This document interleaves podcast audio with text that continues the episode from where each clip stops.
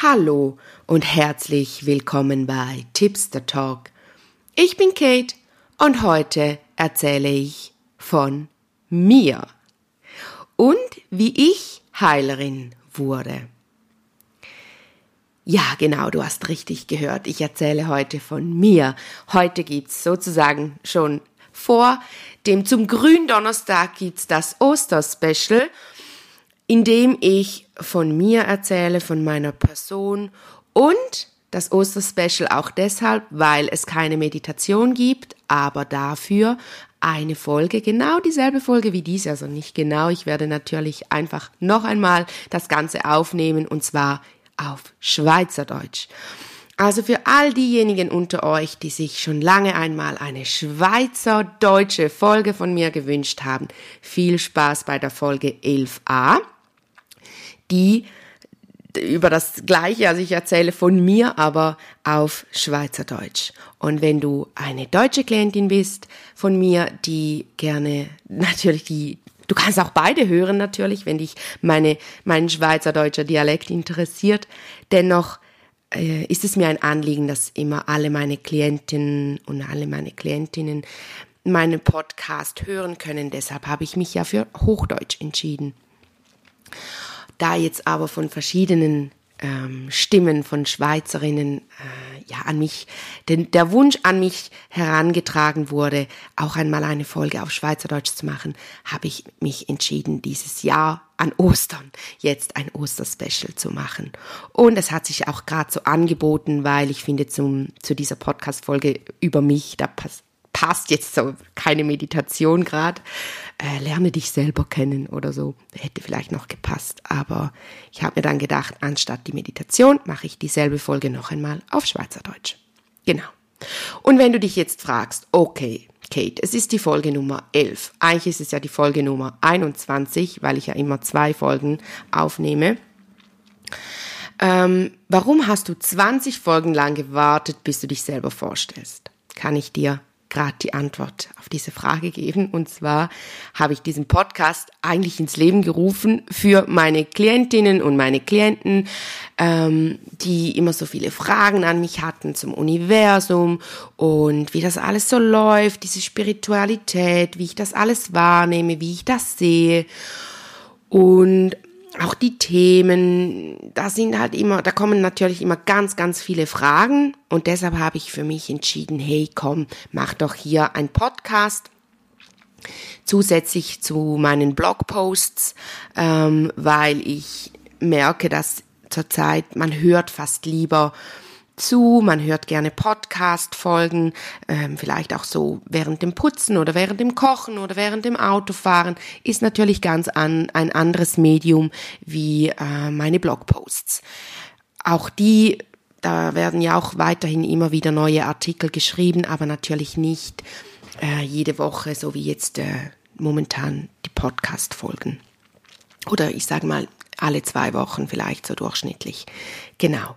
Da habe ich mir ja auch keine Regeln gesetzt. Das mache ich einfach so, wie es gerade kommt. Wenn ich mal eine Woche keine Zeit habe für einen Podcast, ja, dann ist es halt so. Aber grundsätzlich mache ich das so gerne, dass ich immer hoffe, dass ich die Zeit finde, um für euch eine neue Podcast-Folge jede Woche zu produzieren. Genau. Ja, auf jeden Fall war dieser Podcast ursprünglich für meine Klienten und Klientinnen gedacht, die vielleicht gerade in der Behandlung sind oder zwischen zwei Behandlungen oder nach, Behandl nach den Behandlungen, um einfach weiterhin äh, das Interesse zu stillen in, in Bezug auf die Spiritualität und das eigene Erwachen. Ich begleite ja sehr viele Frauen, aber auch Männer in ihrem Erwachungsprozess. Ich äh, begleite sie da, äh, wenn da Fragen, Ängste, was auch immer hochkommt, dann ähm, bin ich da und helfe gerne. Und mit diesem Podcast kann ich diesen Prozess natürlich zusätzlich noch unterstützen, was mega cool ist. Natürlich behandle ich auch ganz andere Themen, Menschen, die wegen Krankheit bei mir sind, aber auch da geht es oft um den Prozess des Erwachens. Gell? Ist sehr spannend, dieses Feld. Dazu habe ich die Folge Nummer sieben äh, gemacht über das spirituelle Erwachen mit all diesen verschiedenen Zeitpunkten, wie das Erwecken ist ja ein, ein Punkt und das Erwachen, das Erstarken, das ähm, äh, erblühen, wollte ich sagen, das Erstrahlen, das Erleuchten. Jetzt habe ich's. Genau. Ja, mittlerweile hört, hören sich aber schon so viele Menschen meinen Podcast an, also jetzt mittlerweile 500 Hörer und Hörerinnen und das übersteigt natürlich meine Kundendatei und deshalb habe ich mir so überlegt, okay, da hören ja auch viele Menschen meinen Podcast, die mich eigentlich gar nicht kennen. Und deshalb hat sich diese Folge je länger je mehr aufgedrängt, dass ich einmal doch noch einmal von mir erzähle. Ähm, es haben ja auch, auch viele geschrieben, hey Kate, äh, wie bist denn du dazu gekommen? Wie hat sich das alles so ergeben? Und man findet dazu Blogposts, man findet dazu Informationen auf meinem Insta-Profil. Aber ich habe mir so gedacht, damit man, wenn es, wenn es dich interessiert, dass du nicht immer alles einzeln zusammen ähm, suchen musst, erzähle ich heute mal, einfach mal von mir. Ja, und zwar wie ich auch äh, Theta-Heilerin geworden bin, respektive Heilerin. Ich äh, Theta Healing ist ja eine Heiltechnik in in diesem Heilungsprozess drin und ähm, grundsätzlich nenne ich mich jetzt Energieheilerin, Täterheilerin, Heilerin, was auch immer. Ich bin da, um dir zu helfen. Genau. Ja, natürlich ist diese Podcast-Folge, als ich sie vorbereitet habe, habe ich gemerkt, okay, das kannst du gar nicht abschließend erzählen von dir, weil ich bin ja 33 Jahre jung und wenn ich dir jetzt 33 Jahre erzählen würde aus meinem Leben, ja, dann würden wir sehr wahrscheinlich morgen noch hier sitzen und miteinander plaudern. Ich habe mich deshalb für so ein, so gewisse Eckpunkte entschieden, die natürlich auch wieder mit meinem spirituellen Erwachen zu tun haben und die dazu geführt haben, dass ich jetzt da bin, wo ich bin, nämlich Heilerin. Und wie das gekommen ist, dass ich mich da auch getraut habe, mich selbstständig zu machen und mittlerweile ja wirklich meine eigene Praxis habe und extrem dankbar und glücklich darüber bin. Ja, also beginnen wir mal bei der Kindheit. Ich bin am 19. August 1987 zur Welt gekommen, habe das Licht der Welt erblickt.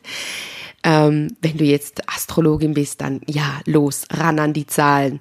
Äh, 19.08.87. Ich bin Sternzeichen Löwe. Ich habe viel Feuer in mir, natürlich, das hört man auch. Und ich bin das dritt das dritte von vier Kindern, also ein Sandwich-Kind. Da haben sich natürlich auch viele Themen aus dieser Konstellation entwickelt. Und wie du weißt, wenn du dich schon mehrmals mit mir unterhalten hast oder mir schon mehr zugehört hast, ist es ja kein Zufall, welche Familie wir uns aussuchen. Wir wählen bewusst diese Konstellation, wir wählen, unsere Seelen wählen bewusst ähm, wie viele Geschwister haben wir, welche, ähm, zu welchem Zeitpunkt kommen wir, wollen wir ähm, zum Beispiel das Kind sein, das nach einer Fehlgeburt zur Welt kommt, weil dadurch ergeben sich immer wieder andere Themen. Meine Seele hat sich den dritten Platz von vier ausgesucht. Ähm, ich bin auch das zweite Mädchen, also zuerst ist ein Junge, dann ein Mädchen und dann ich und dann noch einmal ein Junge. Und das gibt natürlich auch nochmals eine Konstellation, eine andere Konstellation, weder wenn ich zum Beispiel das erste Mädchen gewesen wäre, also wenn vor mir zwei Jungs wären. Ähm, genau, also ich bin wirklich so Sandwich-Kind, ähm, das grundsätzlich auch dann für die Eltern, es ist einfach noch einmal ein Kind, aber es ist kein nichts Spezielles, weil es auch nichts ähm, äh, vom, vom Geschlecht her nichts Neues ist, so in dem Stil. Das heißt nicht, dass ich ähm, das, den Glaubenssatz habe, dass ich nichts Spezielles bin, aber in meiner Kindheit hatte ich den natürlich. Ähm, ich habe den jetzt natürlich bearbeitet und erkenne meine, meine Spezialität, ich erkenne meine Einzigartigkeit und ich hoffe, du erkennst deine auch, denn ver, ähm, sich zu vergleichen, das bringt gar nichts, weil jeder von uns ist der Einzige in seiner Art oder die Einzige in ihrer Art und deshalb deine Einzigartigkeit.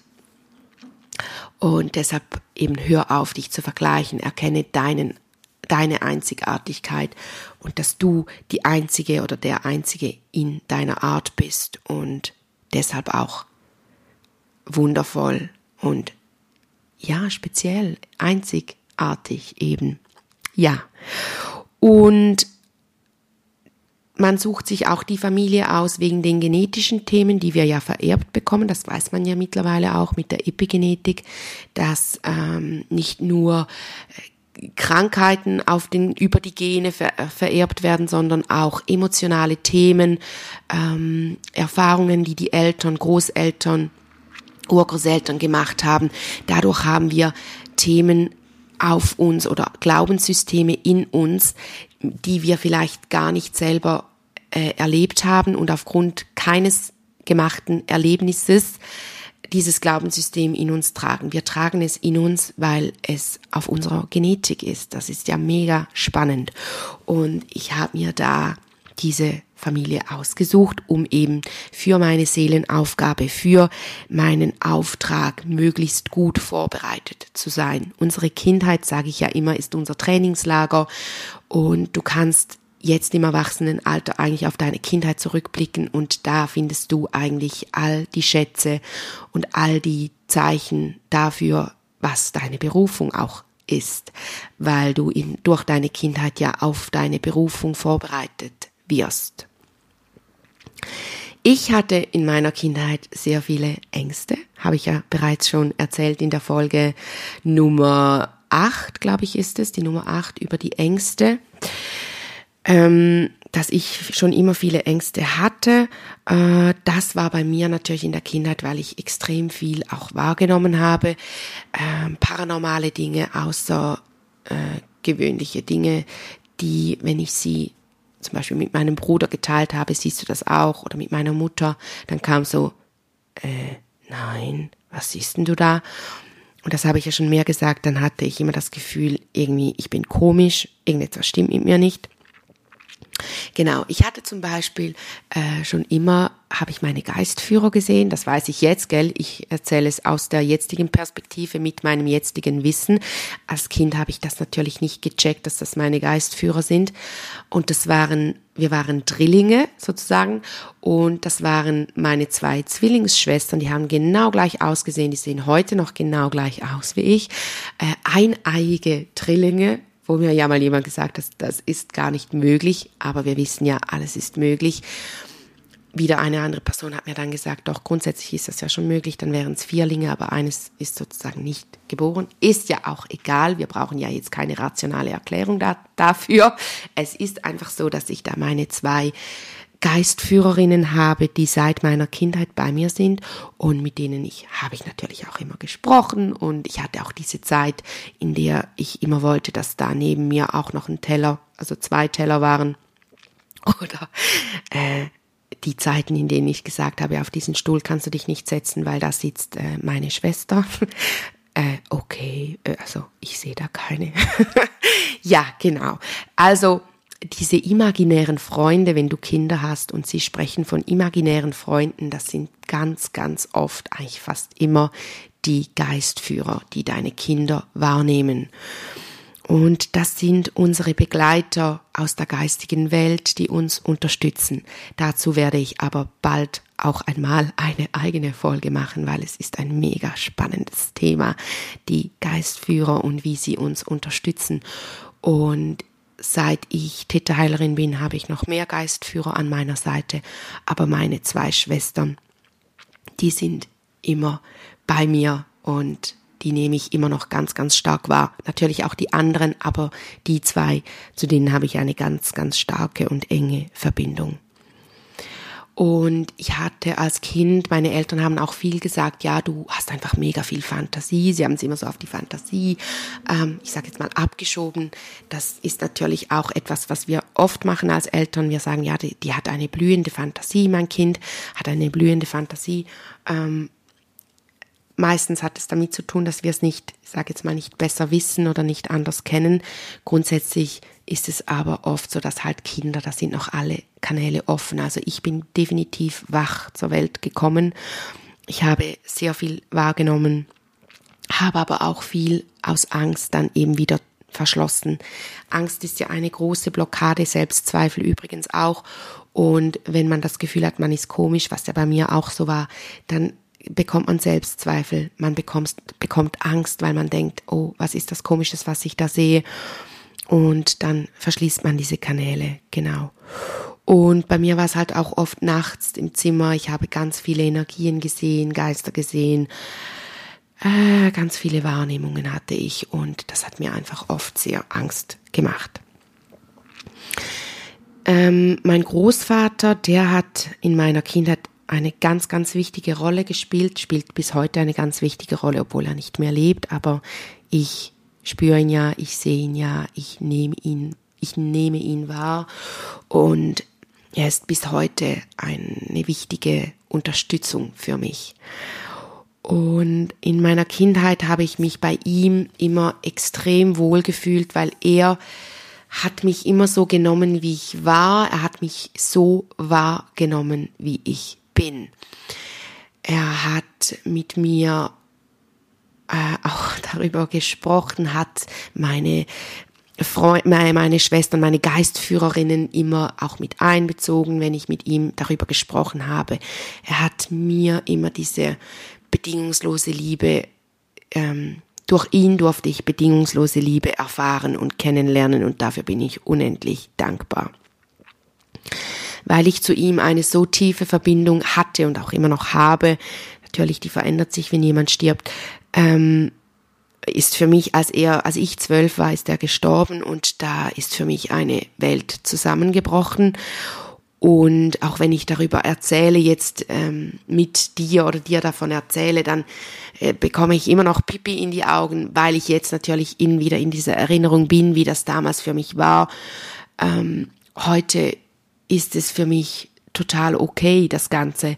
Aber damals, das war für mich so krass. Ich, ich war so, ich bin wirklich zusammengebrochen. Also nicht nur wortwörtlich oder nicht nur im übertragenen Sinne, sondern es war für mich wirklich so, ja, es war so schlimm.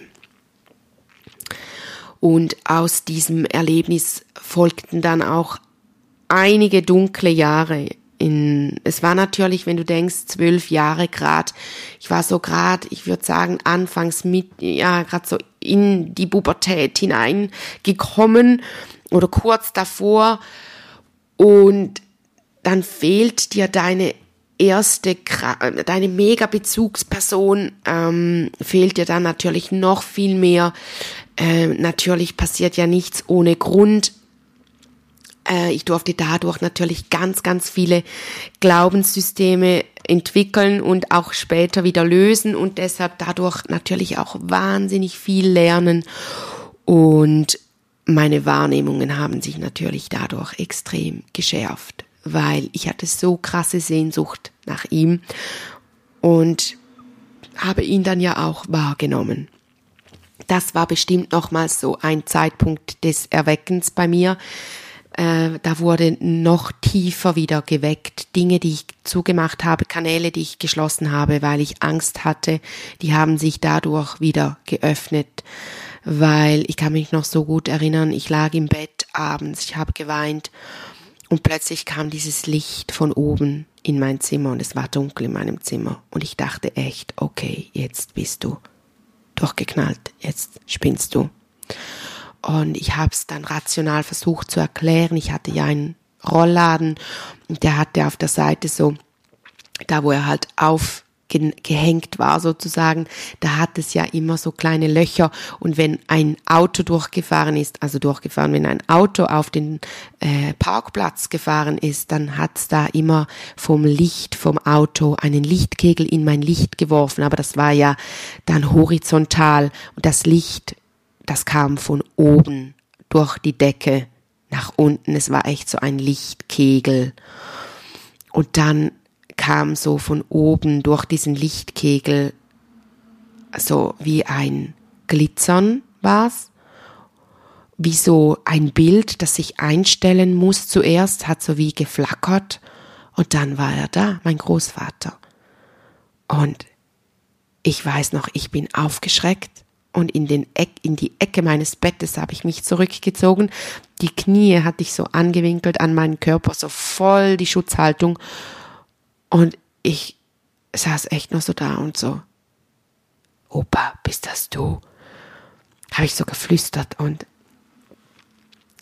er hat gelächelt und kam auf mich zu und ich habe versucht, noch weiter zurückzugehen. Und dann habe ich ihn so gehört, wie er gesagt hat, du musst keine Angst haben. Ich bin hier, um dich, um dir Heilung zu bringen, also um dich zu trösten.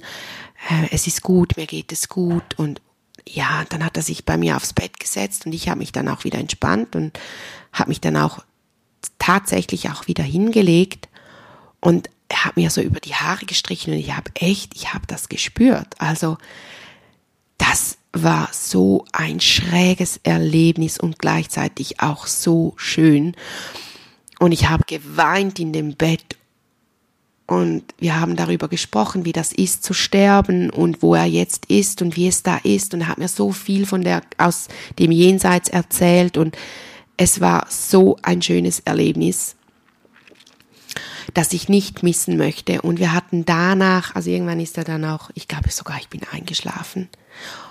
Und dann, weil es hat eben danach oft wieder diese Situation gegeben, mehrmals. Deshalb verschwimmt da die Erinnerung ein bisschen. Aber ich glaube, beim ersten Mal bin ich wirklich eingeschlafen.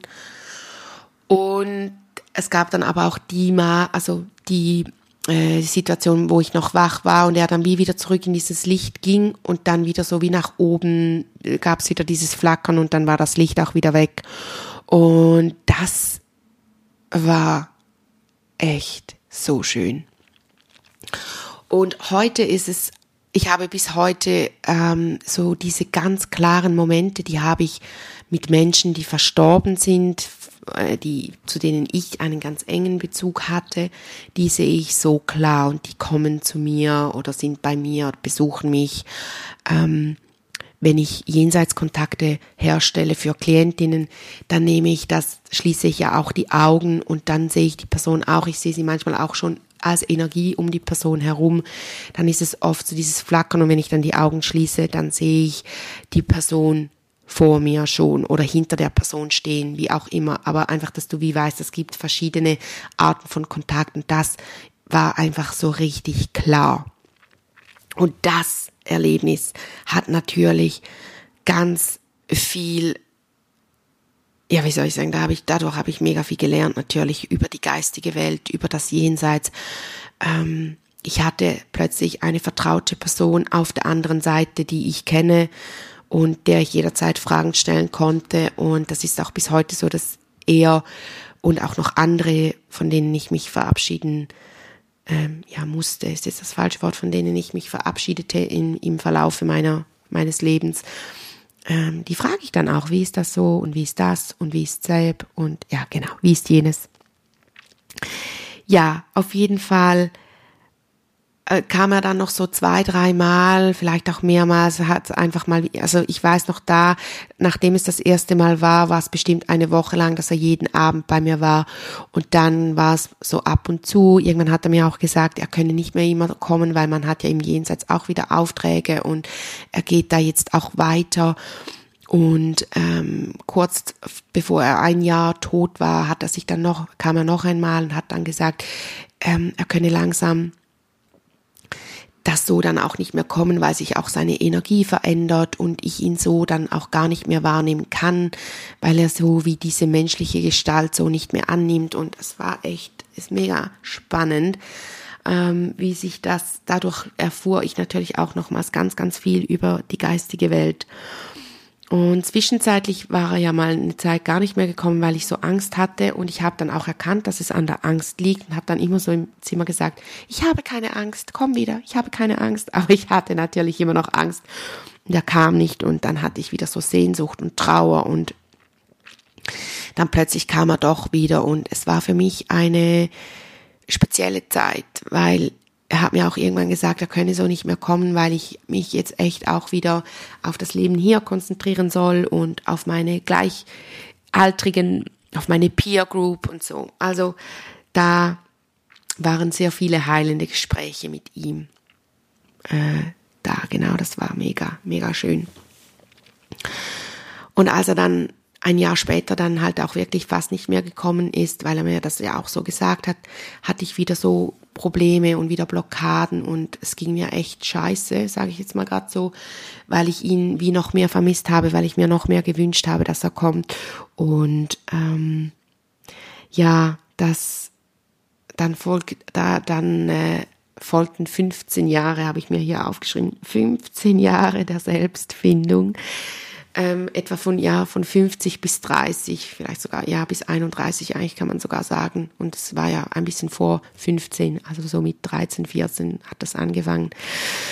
Ja, da habe ich dann sehr viel Selbstfindung gemacht und habe ja zuerst bin ich äh, in die Matura gegangen, dann habe ich die abgebrochen, habe ich Friseuse gelernt, habe ich die Zweitweg-Matura gemacht mit 80 Prozent ähm, nee, also habe 80 Prozent gearbeitet als Friseuse, um mir meine Wohnung und alles leisten zu können, habe die Zweitweg-Matura gemacht, die geht ja dreieinhalb Jahre, weil ich aber schon mal in der Matura war, äh, durfte ich ins, äh, wurde mir wie ein halbes Jahr geschenkt, ich konnte dann im Sommer direkt einsteigen ins zweite Semester. Ich hätte sogar ins vierte Semester einsteigen können, habe aber vom Gefühl her, wie gesagt, nee, ich habe jetzt so lange kein, die Schulbank nicht mehr gedrückt. Ich, ich, ich beginne lieber im zweiten Semester, auch wenn es dann vielleicht noch Repetition ist, was auch so war, aber das war die beste Entscheidung. Ähm, da hatte ich äh, eine mega coole Klasse. Ich hatte so eine coole Zeit in diesen drei Jahren. Oh mein Gott, ich sage euch, das war wirklich, wir waren, wir haben uns gegenseitig so krass unterstützt und uns geholfen. Die einen haben mehr gearbeitet, die anderen weniger. Ich war diejenige, die mit Abstand am meisten gearbeitet hat, mit meinen äh, zuerst waren es, glaube ich, sogar noch 85 Prozent oder so mit dem Abendverkauf. Dann habe ich dann den irgendwann nicht mehr gemacht, weil es zu streng wurde mit äh, am Donnerstag immer von neun bis neun am Abend, zwölf Stunden gearbeitet und Mittwoch hatten wir am Nachmittag bis neun auch Schule. Und am Samstag hatten wir den ganzen Tag Schule. Und ja, aber ich hatte auch da einen super coolen Chef, von dem habe ich in der letzten, vorletzten Folge erzählt.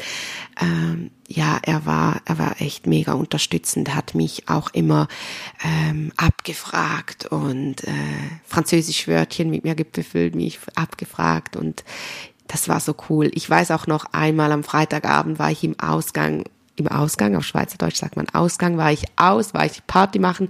Es war ein Festival und ich wollte da unbedingt hin und wir sind dann auch am Samstag direkt in die Schule gefahren. Und ich hatte eine Französischprüfung und ich hatte so mein Zettelchen im Hosensack und irgendwann hat die ganze Bar mich abgefragt und das war so lustig, weil äh, ich hatte so eine gute Französischnote am nächsten Morgen geschrieben, obwohl ich ja echt die, die Nacht Party gemacht habe, aber weil ich durch diese Bar, die Leute, die Menschen da, ich hatte so viele Eselsbrücken, weil jeder hat mir zu jedem Wort noch irgendeine Eselsbrücke ähm, gegeben und es war, es war wirklich, das war so cool. Auf jeden Fall, es war eine mega tolle Zeit, diese Zweitweg-Matura. Und dann kam so die Findungsphase vom Studium. Ich wusste echt gar nicht, was soll ich machen, was will ich eigentlich, weil ursprünglich habe ich die Zweitwegmatura einfach angefangen, weil ich gesagt habe, ich möchte mich in meiner Persönlichkeit noch weiterentwickeln. Und dann war mein da, damaliger Freund, äh, war ein Jahr, äh, ein, ein Jahr, eine Klasse oberhalb von mir in der Zweitwegmatura und er war dadurch ja wie ein Jahr früher schon am Studieren oder hat das Studium schon ein Jahr vor mir begonnen und er hat in Zürich studiert und ich wollte halt unbedingt dann auch nach Zürich zu ihm und habe mich dann entschieden, dass ich Jura studiere. Aber ich sage euch, das war ein Prozess, du, ich, la Mama mia. Ich habe, glaube ich, täglich das Studienfach gewechselt und wieder das und jenes und ja. Und kurz vor dem Studium hatte ich auch wieder ganz viele Wahrnehmungen. Ähm, in meiner Wohnung habe ich ein Mädchen immer gesehen, das nachts immer, oh, das war so gruselig, da hatte ich wirklich wieder so Angst. Dieses Mädchen, das da immer, dann kam sie so durch die Tür, manchmal stand sie nur so mit dem halben Gesicht in der Tür, weil sie, dann habe ich zum Teil nur die, die, die Füße äh, durch die Tür gucken sehen und wusste, jetzt kommt sie wieder. Und dann kam das Gesicht, das so durch die Tür geguckt hat. Und ähm, wir sind dann auch, das war eine WG, wir sind dann da auch irgendwann ausgezogen, weil auch meine Mitbewohnerin hat immer solche Dinge gespürt. Zum Beispiel kam plötzlich ein kalter Luftzug, wenn wir auf, auf der äh, wenn wir Fernsehen geschaut haben, zusammen auf der Couch waren und dann haben wir geguckt, ob irgendwo das Fenster offen ist. Es war aber gar nirgends. Und irgendwann haben wir dann auch herausgefunden, dass in dem Haus, in dem wir wohnten, das war so eine coole Jugendstilwohnung in der Altstadt ähm, von St. Gallen, haben wir irgendwann herausgefunden, dass das früher so ein ähm, Armenhaus war, in das die Menschen, in, in dem die Menschen Zuflucht äh, gefunden haben äh, und auch Essen bekommen haben. Aber wir haben dann halt auch herausgefunden, dass da auch ganz viele Menschen verhungert sind und gestorben sind. Und in dem Haus waren so viele verlorene Seelen. Ich sag's euch, heute wüsste ich, wie ich denen helfen könnte. Damals wusste ich es nicht, das hat mir einfach nur mega Angst gemacht. Und da habe ich in meiner Klasse, habe ich mit einer darüber gesprochen, einer Klassenkollegin und sie hat mir dann gesagt, hey, ich gehe zurzeit zu einem Medium, weil sie hat auch ähm, Menschen verloren, war noch in der Trauer, in der Trauerphase und hat ähm, mir gesagt, ja, ich frage doch mal mein Medium, ob sie da auch etwas machen kann. Und dann hat sie mir dann gesagt, ja, das Medium hat gesagt, da kann man schon was machen, du sollst doch auch mal kommen. Dann bin ich bei dir, bei, war ich bei dir zu Besuch und die hat mir dann auch gesagt, du meine Güte, du nimmst so viel wahr, du musst unbedingt damit etwas anfangen. Mach doch die Ausbildung zu, zum Medium. Und ich habe mich echt, ihr könnt, könnt euch das nicht vorstellen, ich habe mich kurz vorher, ich würde sagen, es war nicht mal eine Woche vorher, habe ich mich fürs Jurastudium eingeschrieben, nach so langer Entscheidungsphase. Ich konnte mich so nicht entscheiden und dann habe ich mich endlich entschieden und dann kommt sie und sagt, also du bist die Gebor das geborene Medium, du musst unbedingt eine Ausbildung in dem Bereich machen. Ich habe gesagt, nein, ich habe mich jetzt gerade entschieden für das Jurastudium. Bitte nicht.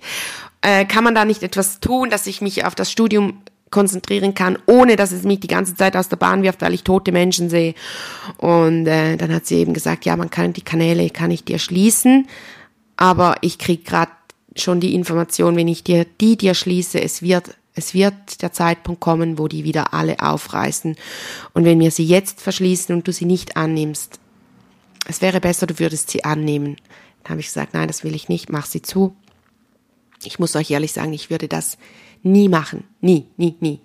Weil natürlich, ich weiß, ich habe ich hab einen dicken Kopf, wenn ich etwas will und ich habe sie mega dazu, dazu auch überredet. Das war nicht so, dass sie gesagt hat, ja komm, gut, mach ich. Aber sie hat es dann nach langer Widerrede, hat sie es dann doch getan und hat mich aber echt nochmals gewarnt und gesagt, Kate, es wird der Zeitpunkt kommen, wo die aufreißen. Es wäre besser, du würdest sie einfach annehmen, jetzt. Es wäre viel, viel einfacher, aber ich wollte das nicht. Gut. Dieser Zeitpunkt kam tatsächlich. Ich habe ja dann das Jurastudium abgebrochen, bin zurück in die Ostschweiz gekommen, weil ich das waren verschiedene Dinge. Ich habe meinen damaligen Freund kennengelernt, mit demjenigen in Zürich. Ähm, wir hatten eine mega gute Zeit. Wir waren auch nachher super gute Freunde. Ähm, und dann habe ich am Open Air St. Gallen meinen Freund kennengelernt, meinen neuen, dann neuen Freund.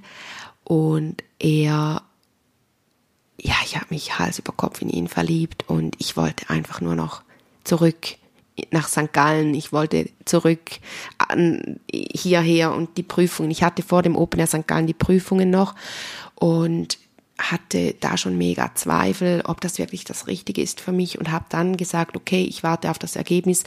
Wenn ich eine Prüfung nicht bestehe, dann ist für mich das U-Studium erledigt. Ich habe das voll so an die Bedingungen geknüpft. Und dann habe ich ähm, ja habe ich eine Prüfung nicht bestanden und habe abgebrochen. Im Nachhinein weiß ich natürlich, ich habe auch ganz viel im Jurastudium gesagt, nee, was machst du, Mann? Du hast immer alles bestanden, jetzt bestehst du einmal eine Prüfung nicht. Aber ich habe wie gefunden, es, es fühlt sich für mich einfach nicht richtig an und ich habe wie auf ein Zeichen gewartet und das war mein Zeichen, das ich mir auch selber gesetzt habe und es wurde dann auch vom Universum sozusagen bestätigt und ich hatte später immer mal wieder Zweifel, ob das der richtige Entscheid gewesen war. Heute weiß ich, es, es ist gut so, wie alles gekommen ist. Ähm, Genau, ich bin dann zurück in die Ostschweiz, bin zu ihm gezogen, habe mit, mit der Oberstufenlehrerin angefangen, Sprachlehrerin Deutsch, Französisch, Englisch und ähm, textiles Werken, also Handarbeit habe ich auch noch gemacht, man als kreatives Fach, genau. Und ja, das war, das waren viereinhalb Jahre Ausbildung noch einmal, eben in denen ich viel gezweifelt habe, in denen ich oft dachte, oh, ich hätte besser das Studium ähm, weitergezogen oder einfach das Studienfach gewechselt und das Jura ins Nebenfach genommen, weil dann hätte ich das Nebenfach wie schon abgeschlossen gehabt, aber irgendwie war das alles, es passiert ja nichts ohne Grund, es kommt alles, wie es kommen soll. Ich hatte auf jeden Fall in dieser Zeit, in der ich die pädagogische Hochschule gemacht habe, natürlich mega viel ähm, gelernt in Bezug auf äh, Technik. Wir hatten Informatik, was mich immer mega genervt hat, weil ich immer gesagt habe, das wollte ich ja gar nicht, aber das gehört zur Ausbildung dazu. Also jeder, der diese Ausbildung abschließt, kann nachher auch Informatik unterrichten, was mich überhaupt nicht interessiert hat. Aber jetzt bin ich so dankbar dafür, dass ich das alles gelernt habe für meine Selbstständigkeit. Ich habe in der Zeit der pädagogischen Hochschule mit dem Bloggen begonnen, habe meine eigene Homepage erstellt, die ich heute noch habe, meine Tipster Kate Homepage, habe diesen Namen entwickelt, habe während den Vorlesungen, in denen ich mich gelangweilt habe, Blogposts geschrieben und habe da dadurch meine Reichweite natürlich auch entwickelt, mein Instagram ähm, auf Hochtouren gebracht war da, bin da als Bloggerin durchgestartet, war in Zürich an mega coolen Veranstaltungen. Äh, das war eine mega coole Zeit. Ich hatte zwei Sprachaufenthalte. Ich war in dreieinhalb Monate in Neuchâtel fürs Französisch. Ich war ähm, dreieinhalb Monate in Irland. Ich hatte da so eine coole Host-Mom äh, so viele Menschen kennengelernt, so schöne Naturspektakel gesehen ich durfte so viel erfahren. Ich war ein Monat mit meiner besten Freundin in Ghana für ein Praktikum, um dort zu unterrichten. Und das war, boah, ich sage euch, das war mal ein Erlebnis, diese vier Wochen in Ghana unterrichten. Ich durfte in dieser Zeit der pädagogischen Hochschule, an der pädagogischen Hochschule so viel spezielle und coole Erlebnisse machen, die mich auch zu der Person gemacht haben, die ich heute bin.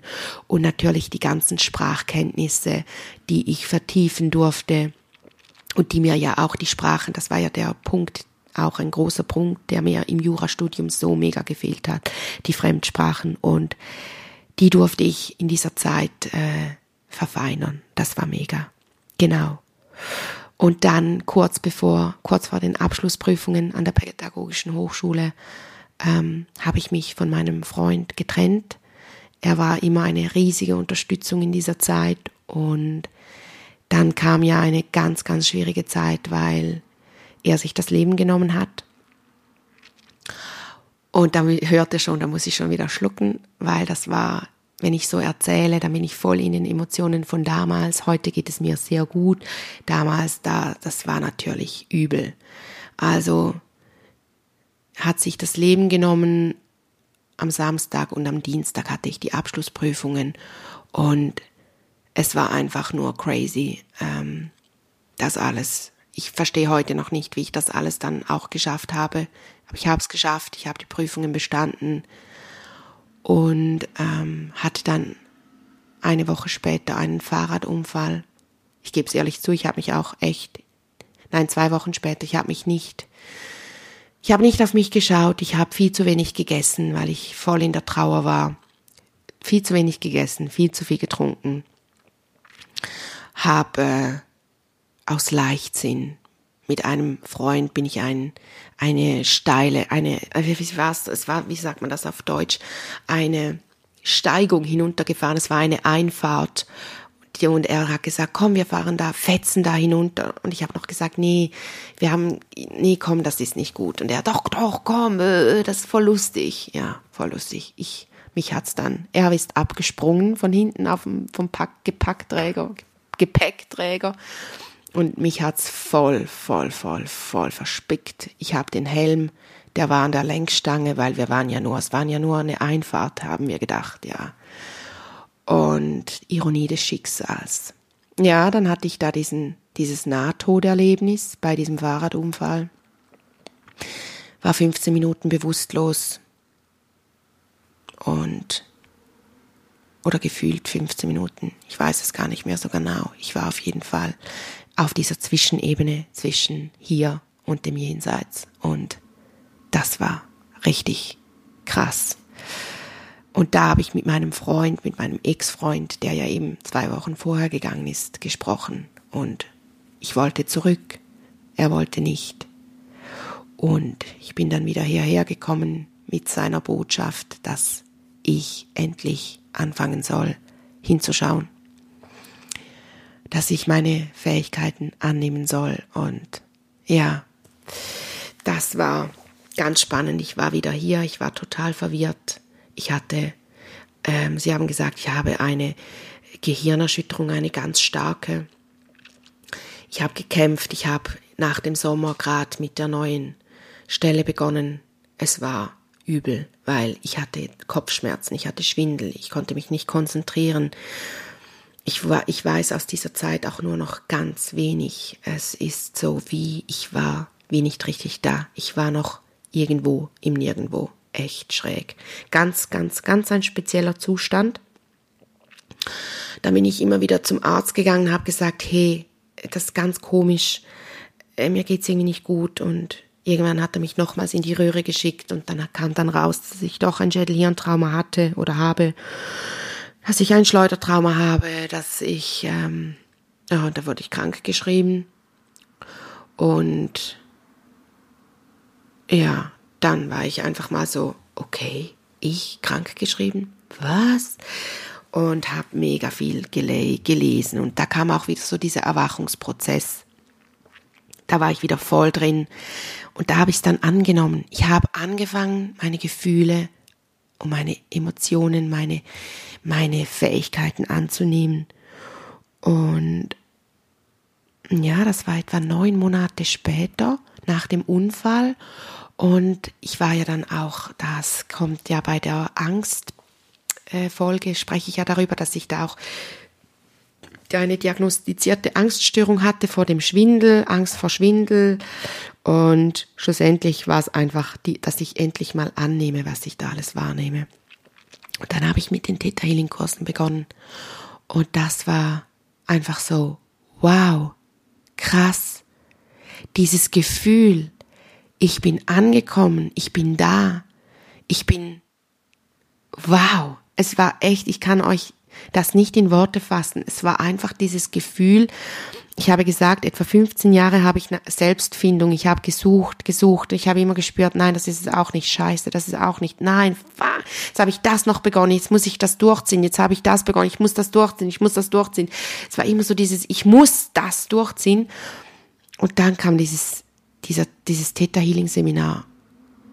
Und ich, ich kam jeden Abend nach Hause zu meinem jetzigen Mann, da, damals war es noch mein Freund, und habe immer gesagt, Scheiße, ich will das machen. Ich will das machen. Wie kann ich, wie kann ich mich selbstständig machen? Ich will das machen. Das ist es. Das ist meins. Das ist meine Berufung. Und ja, ich habe dann, ich habe dann angefangen. Ich habe ein Jahr, nachdem ich ich habe ja den Sommer, ein Sommer später, nachdem ich eigentlich mit meiner äh, ersten Lehrerstelle begonnen habe, habe ich ein Jahr später mit meiner Selbstständigkeit 100% selbstständig damit angefangen. Und Leute, es ist echt so, wenn, wenn es deine Berufung ist, wenn es dein Seelenplan ist, dann hast du die Unterstützung von allen Seiten, vom Universum, von, und es fließt und es kommt und jetzt bin ich eineinhalb Jahre später oder ein, dreiviertel Jahre später bin ich hier und ich bin in meiner eigenen Praxis. Ich habe ja zuerst in, äh, in einem Zimmer begonnen in der Wohnung, dann in zwei Zimmern in der Wohnung, habe da vergrößert und dann wurde die Wohnung unter uns frei und jetzt bin ich hier unten. Mein Vermieter hat sie für mich noch umgebaut und eine Wand herausgerissen und jetzt bin ich hier in dieser Praxis und nehme den Podcast auf. Und ja, es ist so schön.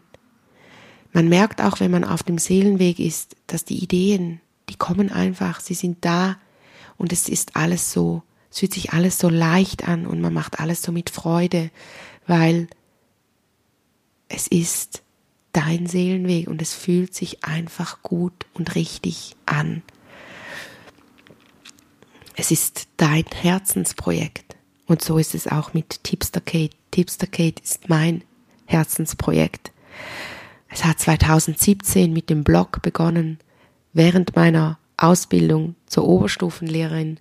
Und jetzt ist Tipster Kate ist